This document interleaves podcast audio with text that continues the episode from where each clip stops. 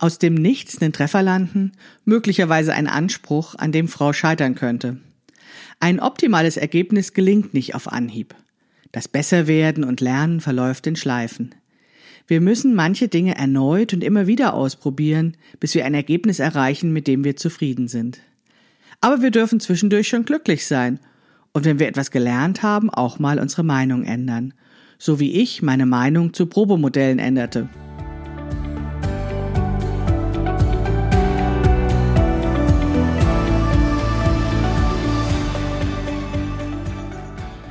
Hallo und herzlich willkommen zu Past, dem Podcast von Krafteln. Mein Name ist Maike Rentschbergner. Ich unterstütze Frauen dabei, sich selbst gut passende Kleidung zu nähen, die sie schön und stark macht. Meine Mission ist es, dieses Gefühl der Stärke, der Schönheit und der Zufriedenheit möglichst vielen Frauen zu ermöglichen. Zum Beispiel auch dir. Schön, dass du zuhörst.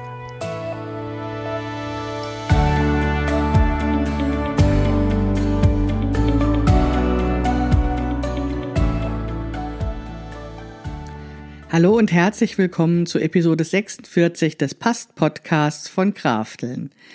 Ja, das ist echt lustig. Wenn du das Intro gehört hast, dann hast du ja gehört, dass ich da gesagt habe, dass mehrere Versuche braucht, um einen Treffer zu landen. Ja, und genau so ging es mir auch mit dem Intro. Ich habe das noch nie so oft aufgenommen wie heute. Ja, da steckt manchmal irgendwie ein Geheimnis drin, warum die Inhalte dann doch so sehr auch das Tun beeinflussen.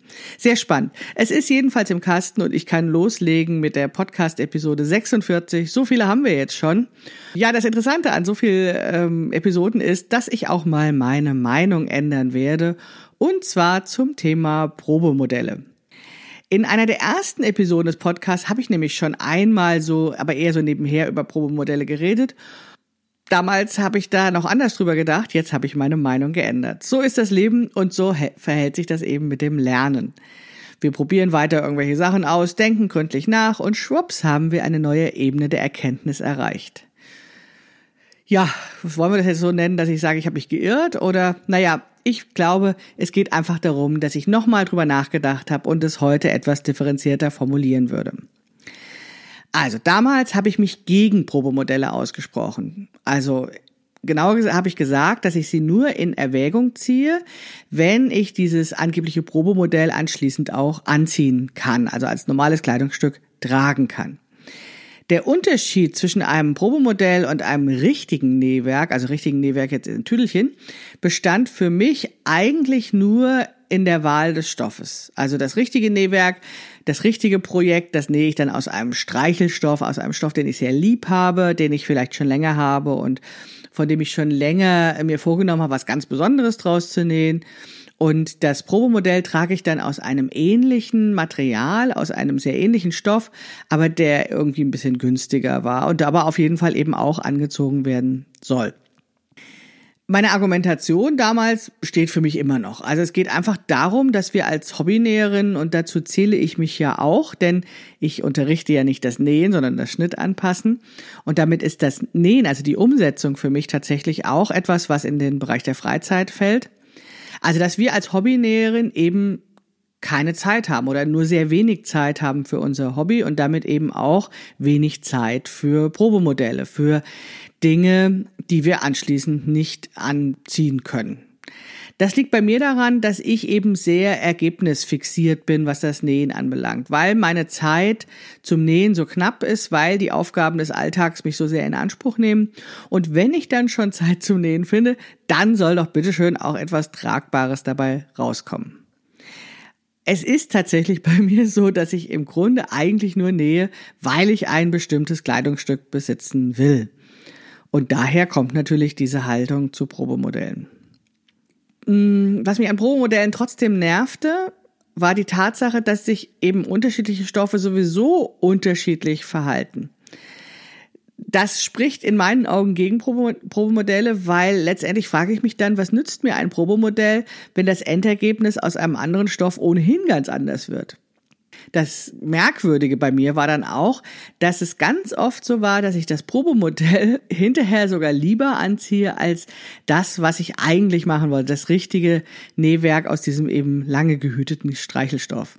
Das ist mir echt oft passiert und ja, das führte dann dazu, dass ich wirklich aufhörte, damit Probemodelle als Probemodelle zu bezeichnen, sondern eher das nannte als sowas wie die erste Version. Jetzt war es dann allerdings so, dass ich mehr und mehr über Schnittanpassung lernte und das eben auch für mich immer selbstverständlicher wurde, ein Schnittmuster im Vorfeld zu kontrollieren. Und das führte dazu, dass diese ganz schlimmen, gravierenden Fehler sowieso nicht mehr passierten. Also in dem Moment, wo ich ein Schnittmuster vor dem Zuschnitt kontrolliere, dann wird es keinenfalls zu eng oder zu kurz oder es passt ganz und gar nicht, weil das kann ich ja eben durch Messen und Kontrollieren vorher ausschließen. Es bleibt dann eigentlich nur noch übrig, dass ich eben nicht genau vorhersehen kann, wie dieser Stoff sich verhält oder dass dieser eine Stoff sich eben anders verhält als der andere. Deswegen nähe ich eigentlich nur noch Modelle und eben keine Probemodelle mehr. Ja, das war meine alte Sichtweise und dann änderte ich plötzlich meine Meinung. Das begann mit dem Hosennähen. Also mit dem Hosennähen in Vorbereitung auf den Hosen-Online-Kurs, der am 10.2. startet. Ich hatte natürlich vorher auch schon experimentiert damit und auch schon Hosen genäht, aber ich wollte für diesen Kurs nochmal verschiedene Schnittmuster ausprobieren und fragte mich dann, wie ich die Ergebnisse vergleichen sollte, wenn ich eben diese Hosen aus unterschiedlichen Stoffen nähen würde. Die dann aus wissenschaftlichen Gründen wirklich aus dem gleichen Stoff zu nähen, das fand ich dann doch zu langweilig. Und dann habe ich mir überlegt, dass es vielleicht doch mal interessant wäre, mit einem Probemodell aus Nessel zu starten. Das war echt eine interessante Erfahrung, denn das, was dann dabei rauskam, diese Hose aus Nessel, dieses Probemodell, war eigentlich furchtbar. Aber ich verstand plötzlich, was der Vorteil eines Probemodells aus Nesseln sein könnte. Also Nessel ist so ein ungefärbter Baumwollstoff, sehr steif, sehr, ja, hm, ein, ein unfreundlicher Stoff, sage ich dazu. Ich unterteile Stoffe gerne in freundliche und unfreundliche Stoffe und das bedeutet sowas wie die freundlichen Stoffe machen es mir beim Nähen leicht, die lassen sich leicht verarbeiten und die machen dann auch, was ich will. Und die unfreundlichen Stoffe haben so ein Eigenleben. Die sind, äh, ja, die sind ein bisschen störrisch und bei Nessel würde ich sogar sagen, es ist ein wenig garstig.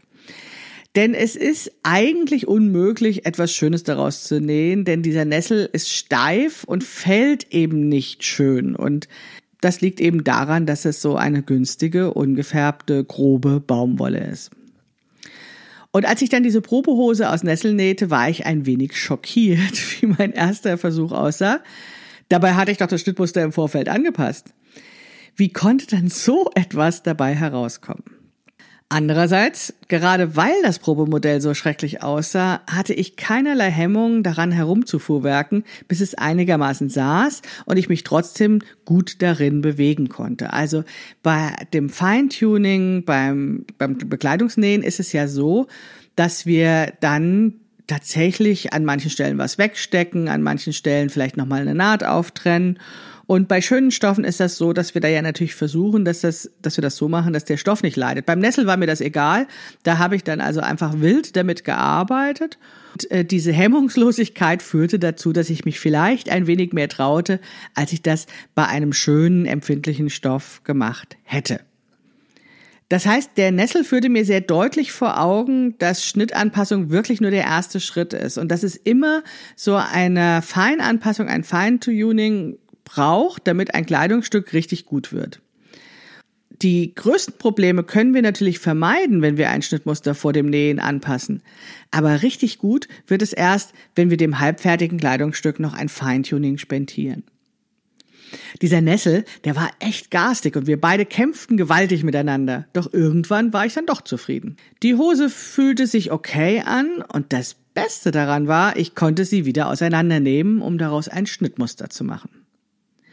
Das ist nämlich genau der Vorteil. Denn ein Probemodell, das ich auch anziehen wollen würde, das würde ich doch niemals auseinandernehmen.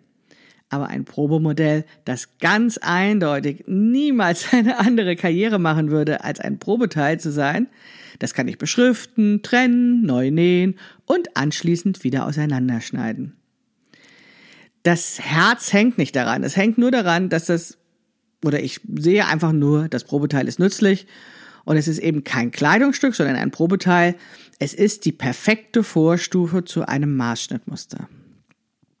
Vielleicht hatte ich das nur vorher nicht verstanden, weil bevor ich mich intensiv mit dem Thema Hosen beschäftigte, eben hauptsächlich Oberteile und Kleider genäht hatte. Und die Oberteile, beziehungsweise Kleider sind ja nur verlängerte Oberteile zu nähen, das erschien mir nicht so schwierig. Also ich konnte die gut anpassen für mich, ohne eben diesen Umweg über ein Nesselmodell oder Probemodell zu machen. Ich empfand dann das Hosennähen als eine etwas größere Herausforderung, denn eine Hose ist ja nur dann eine gute Hose, wenn wir uns tatsächlich auch bewegen und vor allen Dingen uns auch hinsetzen können. Und ich musste tatsächlich ein paar Schleifen machen, um herauszufinden, wie viel Weite ich hier wegnehmen kann, wie viel Weite dort nötig ist, um tatsächlich mein Leben in dieser Hose leben zu können dieses Lernen, wie diese gut passende Hose für mich sein sollte, ist eben ganz viel ausprobieren. Das ist mehr als nur Theorie, es ist wirklich ausprobieren, am Körper selbst erleben, wie es sich anfühlt. Und das äh, auch nicht nur zwei Minuten vorm Spiegel, sondern ich habe dann diese Probehose tatsächlich eben auch einfach mal ein paar Stunden getragen und so guckt, wie sich das eben so auch über einen längeren Zeitraum anfühlt. Tja, und was soll ich sagen? Diese Vorgehensweise hat sich tatsächlich sehr bewährt. Es ist tatsächlich jetzt so, dass ich, na, wie soll ich sagen, ein gewisser Fan von Probemodellen geworden bin und genau auch das in meinem Online-Kurs zum Thema Hosenschnittanpassung eben auch mit meinen Teilnehmerinnen mache. Auch dort wird ein Probemodell genäht, um eben das Hosenschnittmuster nach dem Anpassen noch einmal zu optimieren. Meinung geändert. Was kümmert mich mein Gerede von gestern? Aber ich finde es nicht so schlimm, die Meinung zu ändern, wenn anschließend etwas Besseres als vorher gedacht dabei herauskommt. Ja, wenn du nun auch Lust hast, gut passende Hosen zu nähen und dafür nicht nur Schnittanpassung lernen möchtest, sondern auch Lust hast, mit mir Probemodelle zu nähen oder ein Probemodell zumindest zu nähen, was dann mit einem Feintuning verbessert wird, dann komm doch in meinen Hosenkurs, der am Montag, den 10.02.2020 startet. Wenn du den Podcast heute hörst, am Mittwoch, an dem er erscheint, dann kannst du auch heute Abend noch in das Webinar kommen, in dem ich mehr zum Thema Hosennähen und Hosenanpassungen erzählen werde und dann auch von dem Hosenkurs. Dafür anmelden, für dieses kostenlose Webinar kannst du dich anmelden, wenn du eben auf die Hoseninteressentinnenliste kommst und den Link dazu findest du wie immer in den Show Notes. Ja, das war eine kurze Podcast-Episode heute. Ich hoffe, du hattest trotzdem viel Freude daran, von meinen Irrungen und Wirrungen zu hören und von meinen neuen Erkenntnissen. Vielleicht sehen wir uns heute Abend im Webinar, das würde mich sehr freuen. Oder du kommst in den Hosenkurs, das wäre natürlich noch viel besser. Bis dahin oder bis nächste Woche, deine Maike Rentschbergner.